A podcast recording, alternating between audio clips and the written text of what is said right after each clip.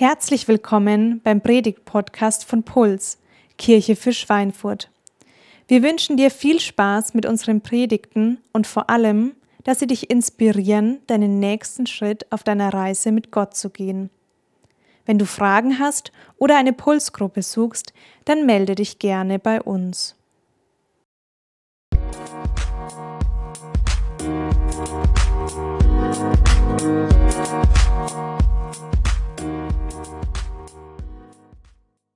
Schön mit euch diesen Ostersonntag ähm, erleben zu dürfen. Und ich habe euch ganz zum Anfang mal ein Stimmungsbarometer mitgebracht.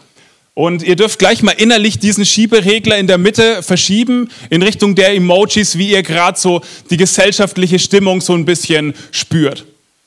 Kannst du einfach mal so innerlich verschieben, eher so Richtung schwarzes Herzchen und Gewitterwolken oder eher in die andere Richtung, Richtung lachendes Smiley und Party. Ich habe das mal äh, so ein bisschen verschoben, wie ich das so ein bisschen gerade wahrnehme. Ich habe das Gefühl, das Stimmungsbarometer, unser gesellschaftliches Stimmungsbarometer ist irgendwie so ein bisschen down, könnte man vielleicht sagen. Die Stimmung ist ein bisschen im Keller. Es ist Krieg in Europa seit über einem Monat. Ich habe eine Forsa-Umfrage gelesen, fast 70 Prozent der Deutschen haben Angst vor dem Dritten Weltkrieg. Dann ähm, ist die wirtschaftliche Lage irgendwie total angespannt. Man merkt es an den Benzinpreisen. Seit etwa einem Monat kostet das Benzin um zwei Euro. Und dann äh, plagt uns Corona auch noch immer irgendwie. Und gefühlt, äh, es gehen alle so ein bisschen auf dem Zahnfleisch. Wir als Gesellschaft gehen so ein bisschen auf dem Zahnfleisch. Und vielleicht magst du dieses Stimmungsbarometer für dich auch nochmal persönlich verschieben. Ja, das war jetzt so ein bisschen gesellschaftlich. Wie geht es uns allen so?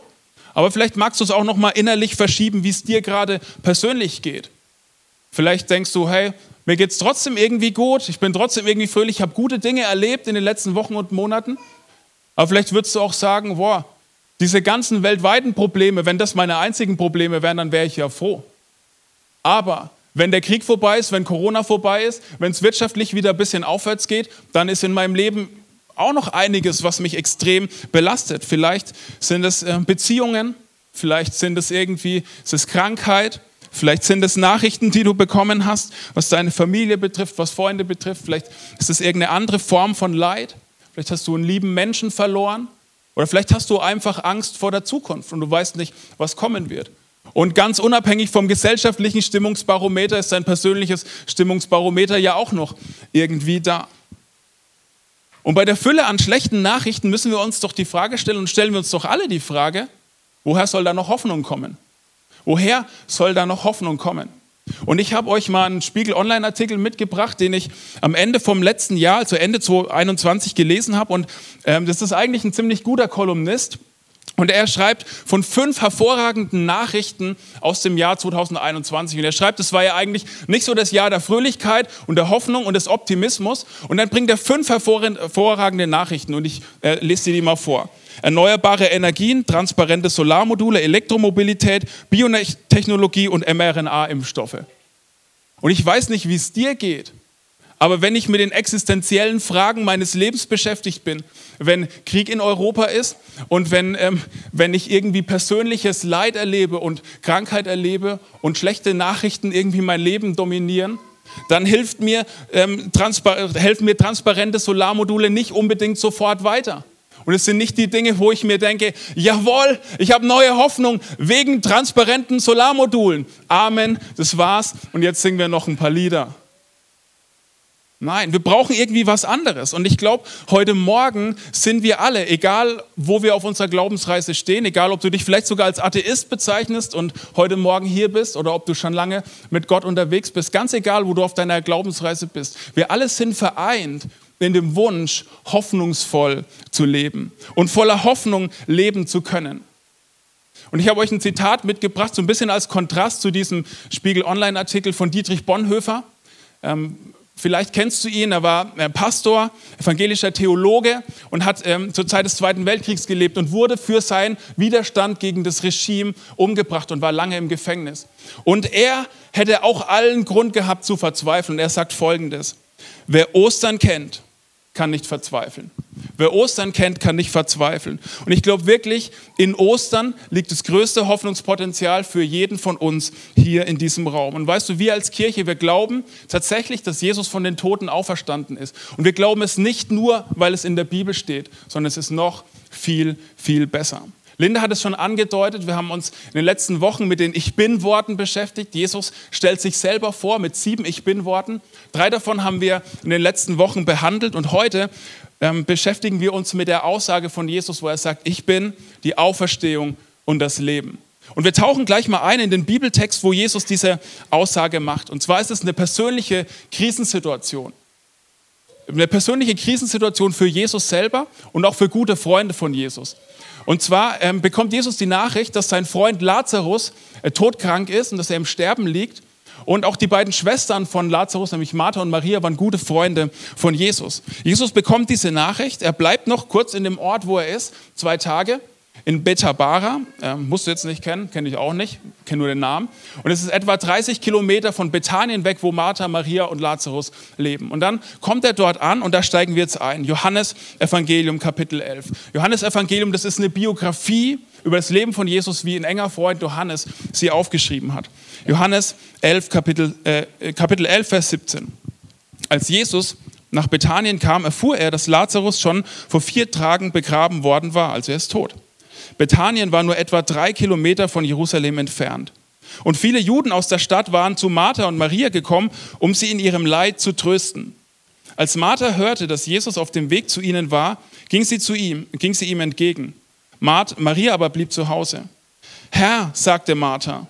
Und jetzt sagt sie was, was wir in ähnlichen Weisen schon selber oft gedacht oder gesagt haben. Herr, sagte Martha zu Jesus, wenn du hier gewesen wärst, wäre mein Bruder nicht gestorben. Also es ist ein großer Trauer- und Krisenmoment für Martha. Ihr Bruder ist gestorben und sie hat einen geliebten Menschen verloren und dann kommt Jesus und sie macht diese Aussage, Herr, wenn du hier gewesen wärst. Und das Spannende an dieser Aussage ist, diese Aussage ist voller Glaube und voller Zweifel gleichzeitig. Voller Glaube und voller Zweifel gleichzeitig. Sie glaubt, wenn Jesus da gewesen wäre, wäre es anders ausgegangen. Und gleichzeitig wundert sie sich, warum er nicht da gewesen ist. Und könnte es sein, dass du und ich, egal ob wir an Gott glauben oder nicht, schon ähnliche Dinge gedacht haben? Wenn du hier gewesen wärst, Jesus, wenn du eingegriffen hättest, wenn du wirklich leben würdest, wenn es dich wirklich geben würde, dann wäre mir doch das und das nicht passiert. Dann wäre das und das doch anders gelaufen. Dann wäre doch, dann, dann dürften doch diese Dinge nicht passieren, wie sie gerade passieren. Und ich glaube, Egal, ob du Atheist bist oder Christ bist, irgendwas in die Richtung haben wir schon alle gedacht. Sogar die Bildzeitung denkt es manchmal. Wie reagiert Jesus auf diese Glaubenszweifelaussage? Wie würdest du reagieren? Nimmt Jesus sie in den Arm? Tröstet er sie? Liest er ihr einen Psalm vor? Singt ein Lied? Packt er seine Nylon-Seitengitarre aus und singt ihr das Lied vom Leben? Und sagt, hey, es kommt schon gut, nach Regen kommt auch wieder Sonne, hab Mut, es kommt gut, schön ist die Welt, wenn man zusammenhält. Nein, es sagt was ganz anderes. Vers 25. Da sagte Jesus zu ihr, ich bin die Auferstehung und das Leben. Wer an mich glaubt, wird leben, auch wenn er stirbt. Und wer lebt und an mich glaubt, wird niemals sterben. Glaubst du das? Das ist eine monumentale Aussage von Jesus und es ist eine Wahrheit, an der sich Martha festhalten kann oder festhalten könnte. Und er fragt sie, glaubst du das? Und vielleicht fragt Jesus das dich heute Morgen, glaubst du das? Und vielleicht fragst du zurück, warum sollte ich das glauben? Kann ja jeder sagen. Ich kann mich auch hier hinstellen und sagen, ich bin die Auferstehung und das Leben. Das kann ich sagen. Aber ob es wirklich stimmt, woher soll ich das denn wissen? Ich kann mich auch hier hinstellen und sagen, ich habe eine gute Nachricht für euch. Nach dem Gottesdienst draußen grill ich Burger für alle. Warum solltet ihr mir das glauben? Manche von euch kennen mich vielleicht ein bisschen und wissen, dass ich gern Burger grill und von daher denken sie, könnte schon sein, aber dann andere kennen mich vielleicht gar nicht und denken sich, ne, ist das so ein alter Sprücheklopfer. Stimmt doch gar nicht. Glaube und Skepsis ist da nah beieinander, aber wie könnte ich euch davon überzeugen, dass es, also es gibt keine Burger nach dem Gottesdienst draußen, ich muss euch gleich schon mal enttäuschen. mit Enttäuschungen leben lernen, Teil 2. Aber auf jeden Fall ist es ja so, dass die Aussage, die Jesus macht, ja jeder sagen kann. Jeder kann sagen, ich bin folgendes, ich bin das und das, ich habe die Kraft, das und das zu tun. Nur weil du das sagst, Jesus verändert es doch lange nichts. Oder verändert es vielleicht sogar alles. Und jetzt tauchen wir ein in die Beschreibung des Ostermorgens, wie ein enger Freund ähm, von Jesus, äh, Matthäus, das aufgeschrieben hat. Und du musst wissen, Matthäus war Zöllner, also sowas wie Finanzbeamter. Also er hat es genau genommen mit seinem Bericht. Wir können davon ausgehen, dass es ihm wichtig war, genau zu arbeiten. Und wir steigen mal ein, wie er in seiner Biografie über das Leben von Jesus im Matthäusevangelium äh, diesen Ostermorgen beschreibt. Matthäus 28, Vers 1. Nach dem Sabbat in der Morgendämmerung des ersten Tages der neuen Woche kamen Maria aus Magdala und die andere Maria, um nach dem Grab zu sehen. Schon mal mega spannend. Ähm, hier werden zwei Frauen genannt und sie werden mit Namen genannt, also Maria aus Magdala und die andere Maria, die ihr alle kennt, so, ähm, so ein bisschen ähm, wird es hier beschrieben. Und was ganz wichtig ist, es sind, werden hier zwei Frauen genannt. Wenn du in der damaligen Zeit diesen Bericht hättest fälschen wollen, dann hättest du nie im Leben zwei Frauen in diese Geschichte reingeschrieben. Weil die Zeugenaussage von Frauen hat damals vor Gericht leider nicht gezählt. Heute ist es zum Glück alles schon ein bisschen besser, aber damals, wenn du diesen Text hättest fälschen wollen, hättest du keine Frauen da reingeschrieben. Also war der einzig, die einzige Möglichkeit, warum Frauen hier vorkommen, ist, dass es wirklich Frauen waren, die die ersten waren, die an dieses Grab gekommen sind. Es ist ein Beleg für die Authentizität der Erzählung. Und jetzt geht es ein bisschen rund. Vers 2. Plötzlich fing die Erde an zu beben. Ein Engel des Herrn war vom Himmel herabgekommen und zum Grab getreten. Er wälzte den Stein weg und setzte sich darauf. Seine Gestalt leuchtete wie ein Blitz und sein Gewand war weiß wie Schnee. Als die Wächter ihn sahen, zitterten sie vor Angst und fielen wie tot zu Boden. Der Engel sagte zu den Frauen, ihr braucht euch nicht zu fürchten. Ich weiß, ihr sucht Jesus, den Gekreuzigten. Hier, ähm, wenn man das so ein bisschen, wenn man das jetzt so liest, hört sich das an, als würde es alles gleichzeitig passieren. Wenn man in der Originalsprache nachschaut, dann wird es so erzählt, dass diese Erdbebensache passiert ist, bevor äh, Maria und ähm, Maria ähm, dort ankamen. Und hier hört sich das so ein bisschen gleichzeitig an. Und was jetzt kommt, was der Engel jetzt sagt, ist entscheidend. Es ist der Schlüssel für die Aussage, die Jesus vorhin gemacht hat. Ich bin die Auferstehung und das Leben. Der Engel sagt nämlich Folgendes. Er ist nicht hier. Er ist auferstanden, wie er es gesagt hat. Kommt her und seht euch die Stelle an, wo er gelegen hat. Er ist auferstanden, wie er es gesagt hat. Und es ist ein Bezug ähm, zu zum Beispiel drei Stellen ähm, im Matthäusevangelium, weil Jesus hat immer wieder seinen engsten Freunden gesagt, hey, ich werde sterben, ich werde am Kreuz sterben, ich werde mein Leben lassen für die Schuld und die Scham der Menschheit. Ich werde drei Tage tot sein und ich werde wieder auferstehen von den Toten. Das hat er ihnen immer wieder und immer wieder gesagt. Matthäus 16, Matthäus 17 kannst du es nachlesen, Matthäus 20, in anderen Evangelien auch. Also Jesus hat vorher immer wieder seinen Freunden gesagt, dass er sterben wird, drei Tage tot sein wird und dass er auferstehen wird. Vers 8. Die Frauen waren erschrocken, aber doch voller Freude. So schnell sie konnten, verließen sie das Grab und eilten zu den Jüngern, um ihnen alles zu berichten. Plötzlich trat ihnen Jesus entgegen. Seid gegrüßt, sagte er. Was würdest du für einen Gruß wählen, wenn du gerade von den Toten auferstanden bist? Jesus wählt, seid gegrüßt. Interessant. Da liefen sie zu ihm hin, warfen sich vor ihm nieder und umfassten seine Füße. Das ist ein Ausdruck der, der Demut, der, der, Erschütterung, der Verwunderung, der, des irgendwie, der, der, der Ehrfurcht, also völlig bewegt und, und sie wissen gar nicht, was sie machen sollen. Und Jesus sagt, ihr braucht euch nicht zu fürchten, sagte Jesus zu ihnen, geht und sagt meinen Brüdern, damit meint er seine engsten Freunde, seine Jünger. Sie sollen nach Galiläa gehen und jetzt kommt's dort, werden sie mich sehen. Warum glauben wir, dass Jesus von den Toten auferstanden ist? Nicht nur, weil es in der Bibel steht, sondern weil das die Augenzeuge, Augenzeugenberichte derer sind, die Jesus tatsächlich mit ihren eigenen Augen gesehen haben. Matthäus hat Jesus gesehen und hat es aufgeschrieben. Und der Text war so glaubhaft, dass er es in die Bibel geschafft hat. Johannes hat Jesus gesehen. Und der Text war so glaubhaft, dass er es in die Bibel geschafft hat. Und viele, viele andere. Und die, die Reaktion der Frauen ist aber zuerst erschrocken und voller Freude. Und die Reaktion der Jünger ist auch total gemischt. Sie glauben und zweifeln gleichzeitig. Und sie dokumentieren ihren, eigene, ihren eigenen Unglauben und ihren eigenen Zweifel. Und vielleicht geht es dir heute Morgen genauso, dass du dir denkst, aber Ich kann das irgendwie nicht glauben. Aber die Quellen sind doch nicht vertrauenswürdig. Sind die Quellen wirklich vertrauenswürdig?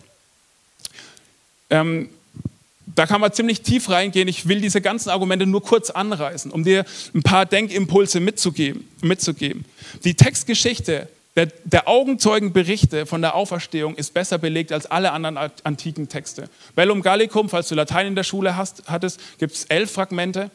Für, vom Neuen Testament gibt es 5668. Ein kleiner Unterschied, also so gut bin ich gerade noch in Mathe. Vielleicht denkst du auch, aber der Leichnam, der wurde doch vielleicht nur geklaut.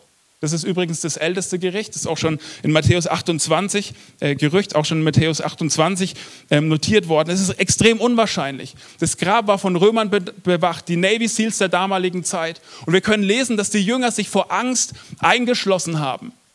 Kannst du dir vorstellen, wie so ein paar verängstigte Jünger zu den Navy Seals der damaligen Zeit gehen und sagen, Entschuldigung, ich würde gern diesen Leichnam klauen?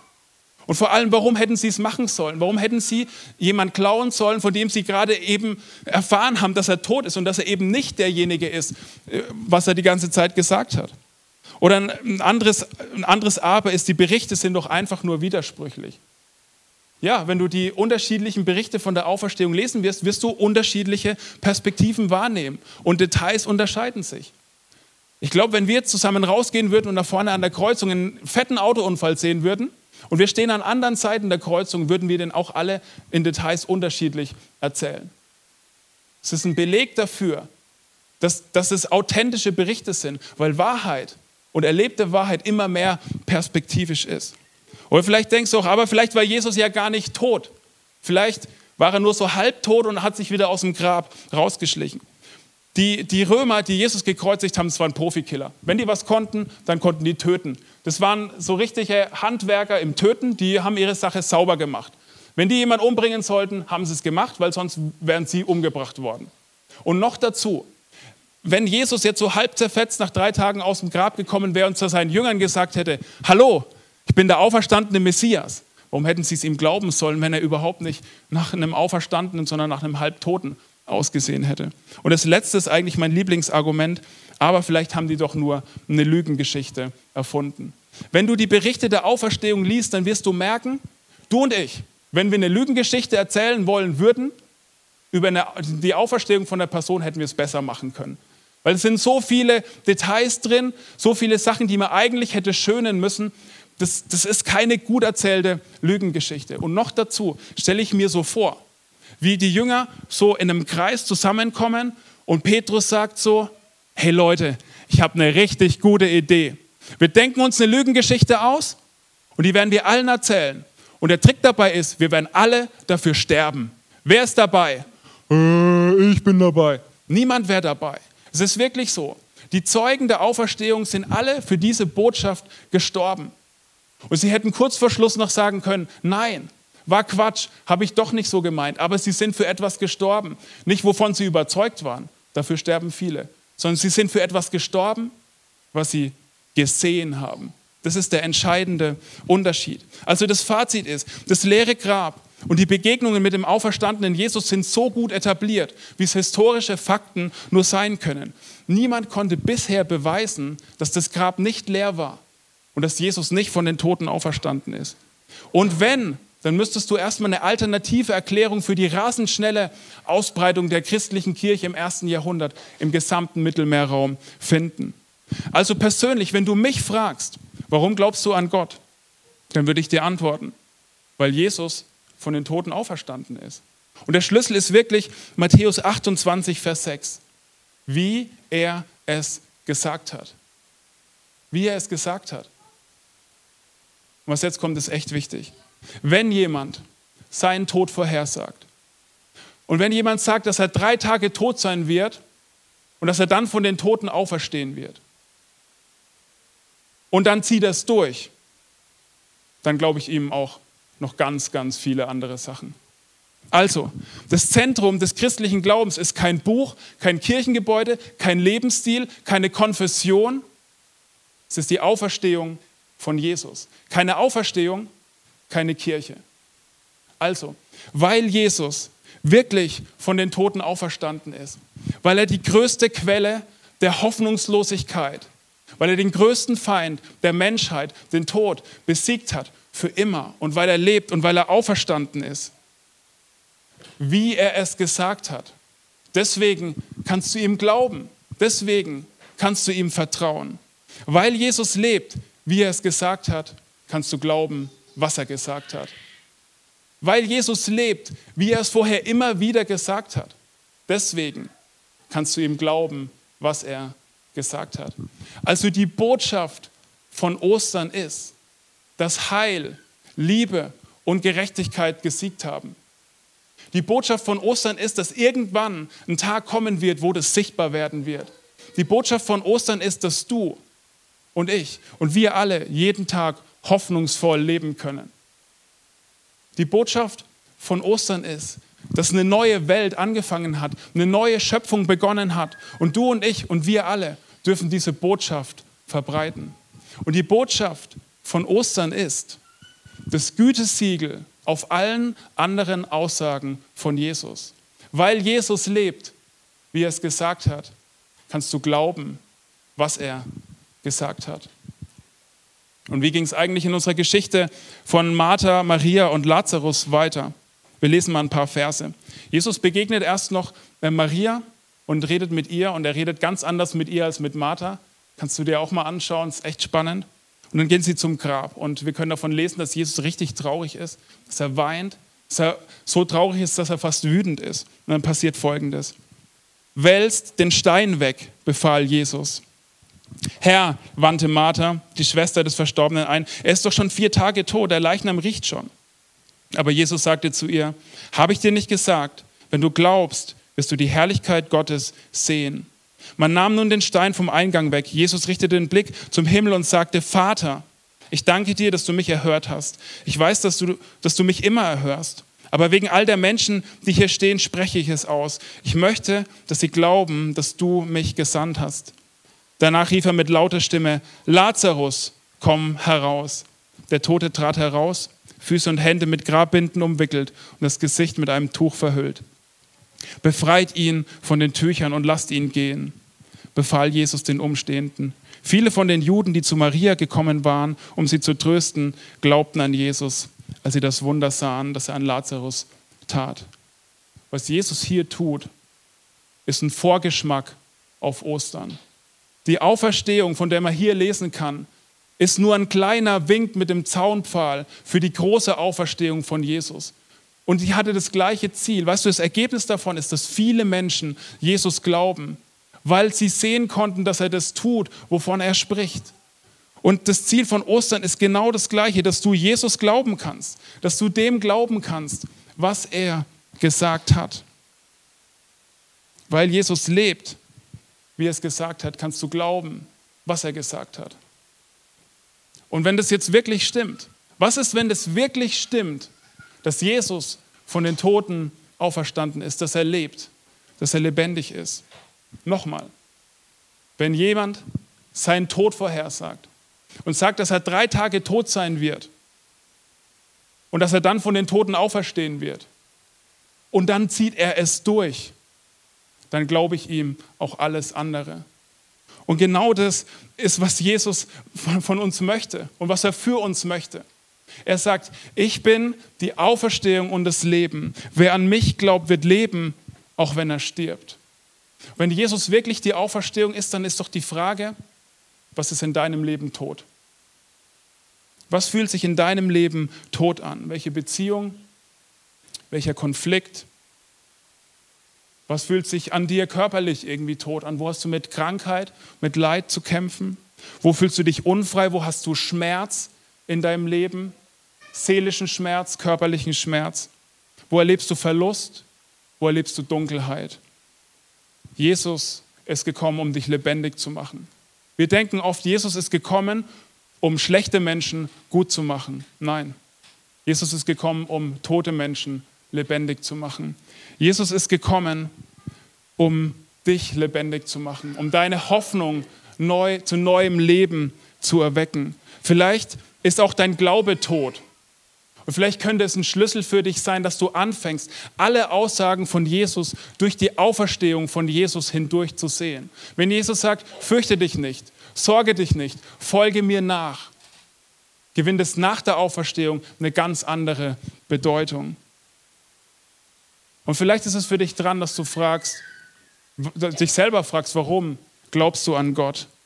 Dass du lernst, deinen persönlichen Glauben über die Auferstehung von Jesus zu verteidigen und an der Auferstehung von Jesus festzumachen und mit der Auferstehung von Jesus zu verknüpfen. Und weißt du was? Wenn du ein Nachfolger von Jesus bist, dann hast du den Heiligen Geist, der in dir lebt. Und äh, Paulus, der Theologe des ersten Jahrhunderts, hat gesagt, dass es die Kraft ist, die Jesus aus den Toten auferweckt hat. Und dass diese Kraft lebt in dir und kann dich innerlich zu neuem Leben erwecken. Und wenn das wirklich stimmt, dass Jesus von den Toten auferstanden ist, wovon ich persönlich zutiefst überzeugt bin, dann heißt es, dass du Hoffnung haben kannst über dieses Leben hier hinaus.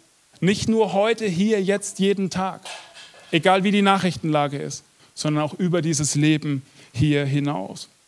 Und wenn du Teil dieser Kirche bist, wenn du Teil von Puls ist, ist das unser Traum diese Hoffnung zu haben, selber hoffnungsvoll zu leben und diese Hoffnung auszubreiten. Weil wir, wir glauben wirklich, dass in dieser Stadt, in dieser Region und darüber hinaus Menschen genau diese Hoffnung brauchen. Genau sich nach dieser Hoffnung sehnen, die, die nachrichtenfest ist, die krisenfest ist. Und als Kirche wünschen wir uns, diese Hoffnung ganz neu erlebbar zu machen. Und egal, wo du heute Morgen stehst auf deiner Glaubensreise, ich möchte dich ermutigen und einladen, den nächsten Schritt zu gehen. Und vielleicht hat es was mit deinem Herzen zu tun, vielleicht hat es auch was mit deinem Verstand zu tun. Vielleicht würdest du dich gar nicht als Christ bezeichnen. Vielleicht bist du hier und bist skeptisch, was dieser ganze Glaube betrifft und Kirche und du hast eher negative Erfahrungen damit gemacht. Dann mache ich dir Mut, dass du dich mal mit deinem Verstand mit den Argumenten für die Auferstehung von Jesus beschäftigst und dass du dich auf eine Entdeckungsreise machst. Die Jünger von Jesus haben es auch nicht alle von Anfang an geglaubt. Sie mussten das auch erstmal prüfen und, und auf eine Entdeckungsreise gehen. Und ich mache dir Mut, dass du diese Entdeckerhaltung beibehältst und dass du die Argumente prüfst und vielleicht anfängst, über den Verstand dich in diesen Glauben reinzutasten. Vielleicht bist du aber auch heute Morgen hier und es geht für dich eher um dein Herz. Vielleicht ist dein Herz irgendwie kalt geworden, traurig, dunkel geworden. Du musst dein Herz ganz neu aufmachen für diese Hoffnung von Jesus. Diese Hoffnung, die der auferstandene, lebendige Jesus dir schenken möchte. Und vielleicht musst du beides zusammenbringen. Vielleicht glaubst du schon seit langer Zeit viel mit deinem Kopf. Und es ist an der Zeit, dass du mit deinem Herzen glaubst und dass du diese Auferstehungskraft erlebst in dir, in deinem Alltag. Vielleicht glaubst du aber auch viel mit dem Herzen und deswegen ist dein Glaube gerade erschüttert. Dann darfst du deinem Glauben Argumente geben und dein Glauben auf eine gute Verstandesgrundlage legen. Weißt du, Christ werden, Nachfolger von Jesus werden, bedeutet nicht, dass ich meinen Verstand abgeben muss und einfach blind glauben. Es gibt gute Indizien, wirklich an Jesus zu glauben. Was ist der Kern deines Glaubens? Und wenn du das geklärt hast, dann möchte ich dich einladen, dass du und ich und wir alle Hoffnungsträger werden für unser Umfeld, für unsere Orte, für unsere Stadt, für unsere Region. Menschen sehnen sich nach echter, rauer, stabiler Hoffnung. Weil Jesus lebt, wie er es gesagt hat, kannst du glauben, was er gesagt hat. Und es passieren immer wieder Dinge in unserem Leben, die uns erschüttern, die uns traurig machen. Wir als Familie hatten in den letzten zwei Wochen auch eine Nachricht, die uns herausgefordert hat.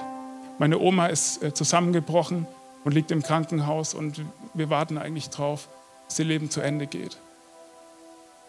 Und wenn ich jetzt hier mit dem Mikrofon durch die Reihen laufen würde, könnten ganz viele von uns solche Dinge erzählen, wo schwere Nachrichten ins Leben kommen, wo Schmerz ins Leben kommt, wo Verzweiflung ist, wo Sorgen sind, wo Tiefschläge und Tiefpunkte kommen.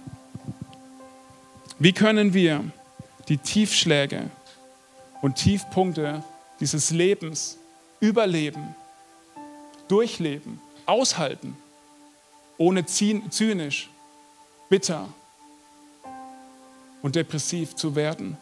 Wie können wir alles, was das Leben irgendwie uns in den Weg legt, ertragen und aushalten?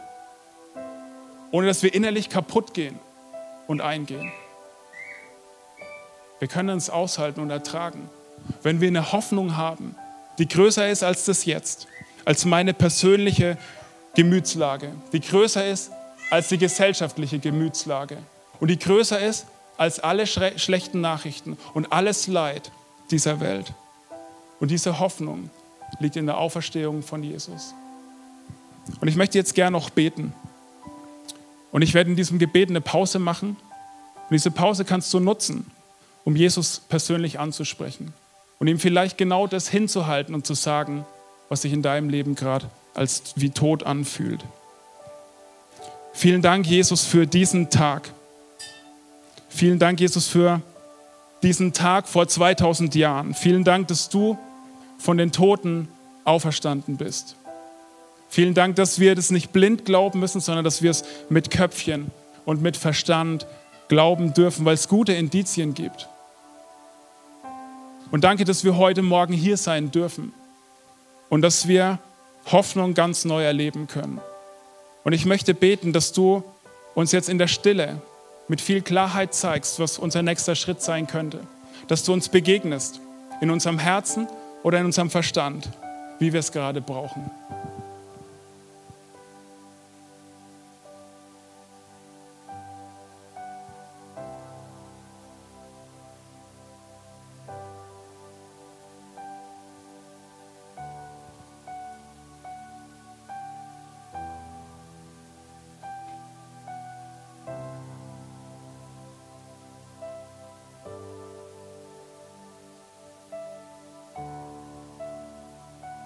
Jesus, du hast jedes Gebet gehört.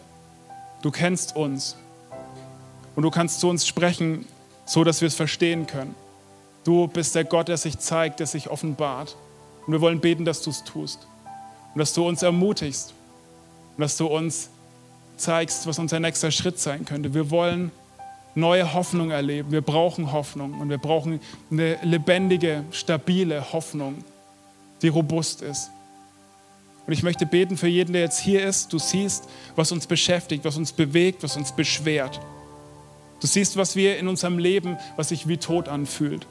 Ich möchte beten, dass du da reinsprichst und uns genau dafür neue Hoffnung schenkst. Amen.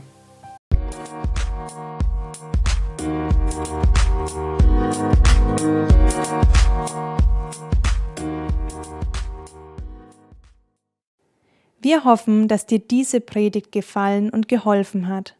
Wenn du Fragen hast, melde dich gerne bei uns.